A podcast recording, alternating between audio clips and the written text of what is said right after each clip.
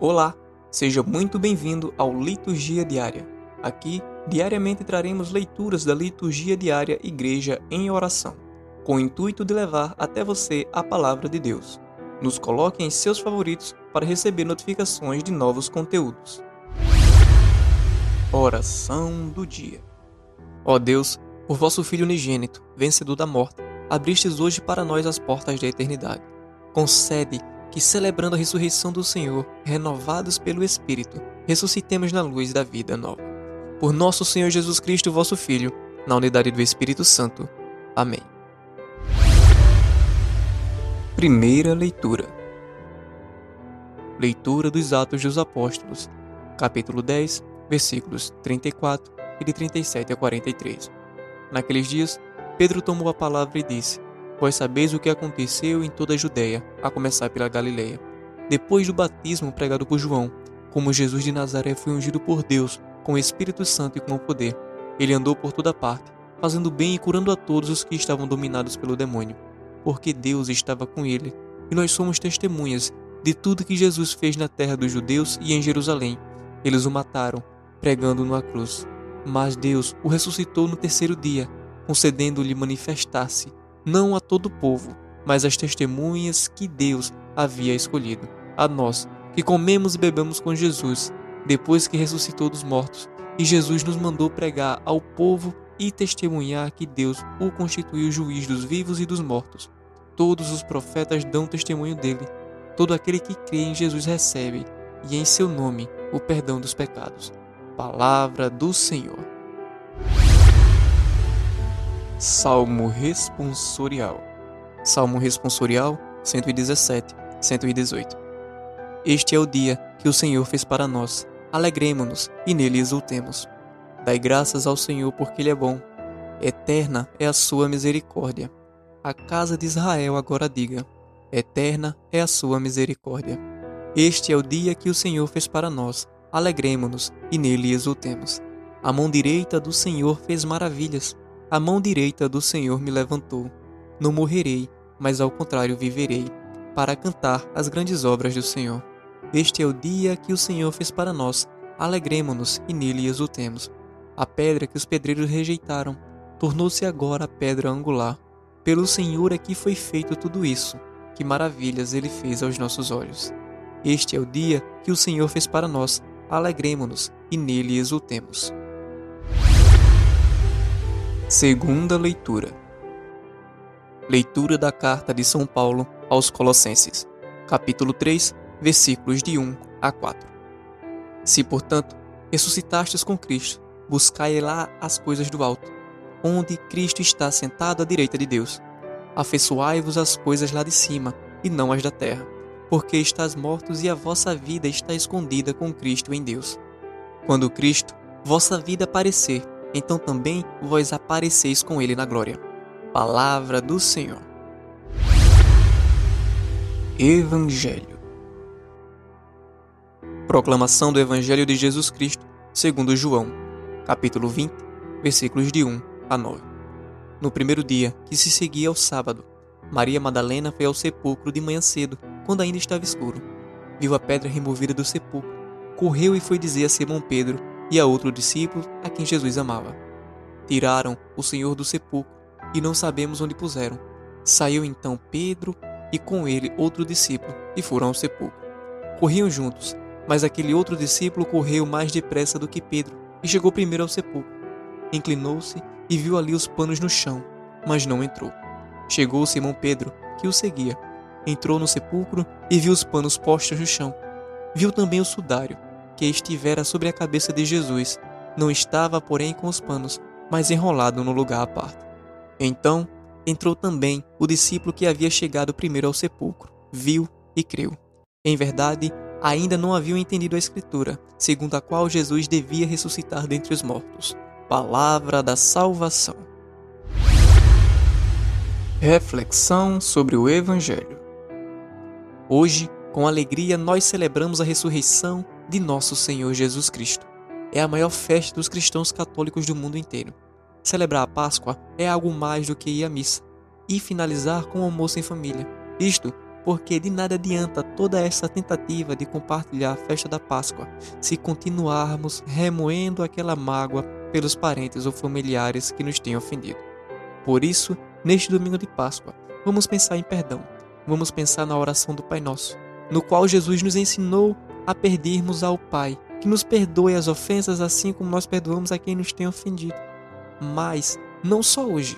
Precisamos mudar daqui para frente a nossa maneira de ver os nossos irmãos e irmãs e passar a vê-los como os mesmos olhos de Jesus. Meu irmão, minha irmã, com certeza, no decorrer da quaresma, você, como cristão católico, consciente e praticante, deve ter procurado um sacerdote para fazer uma boa confissão. Se não o fez, ainda é tempo. Afinal, não é somente por época da Páscoa que devemos nos confessar confessemos quando precisamos e podemos.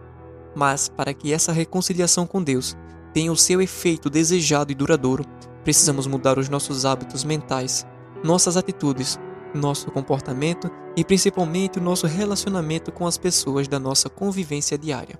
Caríssimos, é hora de perdoar a sua sogra, o seu marido, a sua esposa, seus filhos e seus pais. Meu amigo, minha amiga, perdoe a sua sogra. Entenda, foi ela que deu à luz a pessoa que você ama. Ela é humana e tem ciúmes do seu filho. Um dia também você vai ser mãe ou pai e vai sentir na carne o que sua sogra ou seu sogro vem sofrendo com a ausência do seu querido filho no dia a dia. Não brigue com ela. Converse com sinceridade, apare as arestas, mas não esqueça da caridade. Celebrar a Páscoa é algo mais do que presentear os amigos com ovos de chocolate. É se esforçar para aturar os irmãos que não são agradáveis, aqueles que chamamos de chatos. Psicologicamente, não existem pessoas chatas em si, mas sim pessoas que nos são chatas, ou seja, são pessoas que por algum motivo, talvez lá na nossa infância, nos incomodam, nos irritam, nos fazem concorrência, nos ameaçam, enfim, dizemos que elas são chatas.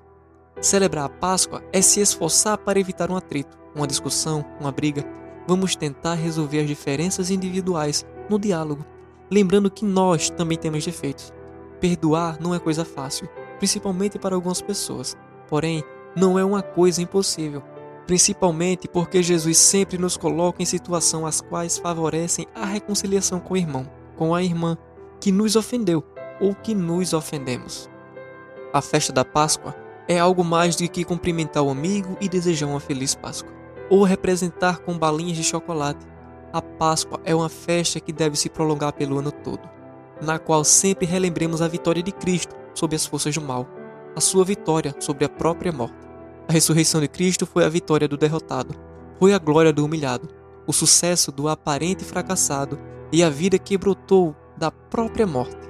Por isso, nós, seus imitadores, vamos também ressuscitar Vamos acordar para a vida da graça e santidade. Vamos acordar para questionar e mudar esta vida repleta de injustiças. Vamos derramar nela a mensagem de Jesus Cristo, aquele que venceu a morte. E é bom lembrar que a morte não é somente o ato de separação do corpo e do espírito, ou da finalização de uma vida física pela falência múltipla de órgãos. Pois tudo o que é contra a nossa vida é considerado um pedaço ou um pouco de morte violência, falta de saneamento básico, falta de assistência médica hospitalar, desemprego, a impunidade, tudo isso contribui para a morte. Jesus nos ensinou a vencer as forças que estimulam a exclusão de tantos irmãos. Não só nos ensinou, como nos proporcionou tudo que precisamos para sermos honestos, justos e caridosos, e cristãos autênticos. E tudo isso nos é fornecido através da sua igreja. Só Jesus poderá levar-nos a vencer tudo que é ao contrário ao bem-estar, e favorável à morte tanto do corpo como da espiritualidade. Bem-estar não se trata necessariamente de desfrutar de prazer e luxo, mas sim de vida com qualidade, vida em abundância que todos merecem. Água encanada, esgoto, medicina preventiva e não curativa, principalmente para os debilitados, os famintos ou os excluídos. Madalena constatou a ressurreição de Jesus e levou esta notícia alegre aos demais amigos do ressuscitado. Ficar alegre não é necessariamente dar gargalhadas. Aliás, quem está rindo com muito barulho pode não estar necessariamente alegre, pois este riso pode significar choro, histerismo, causado por uma forte frustração. Exemplo: alguém que pode ter uma crise de riso após perder o amor de sua vida. ou qualquer outro tipo de perda. É um riso que não é riso, mas sim choro. As mulheres entendem muito bem disso, mas os apóstolos, após o primeiro surto ou espanto, ficaram alegres de verdade ao perceber que seu mestre cumpriu o que havia prometido.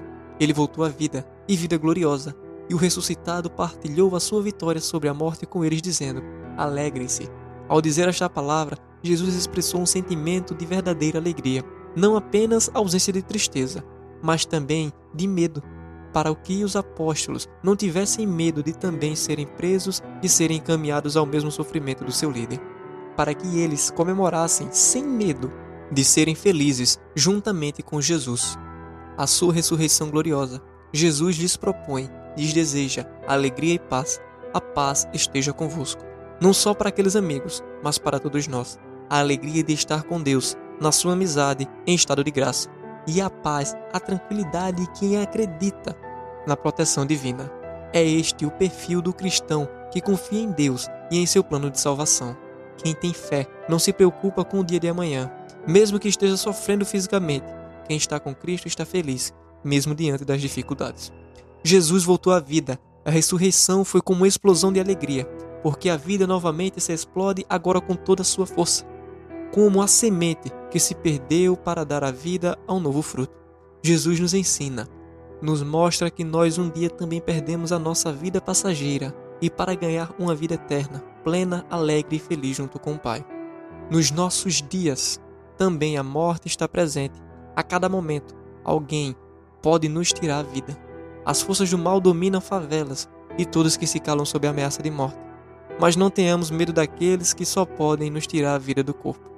Eles não podem matar a nossa alma, a qual está contrida está com Deus. Jesus dedicou a sua vida aos pobres, aos doentes e aos excluídos. Se fizermos o mesmo, seremos seus imitadores e teremos em nossa alma alegria e paz. Mas se ignorarmos o sofrimento do nosso irmão, por mais conforto que tenhamos, a alegria e a paz não está no meio de nós. Mas lembre-se que tudo isso vai passar. E este foi mais um Liturgia Diária. Não esqueça de nos favoritar. Espero você na próxima.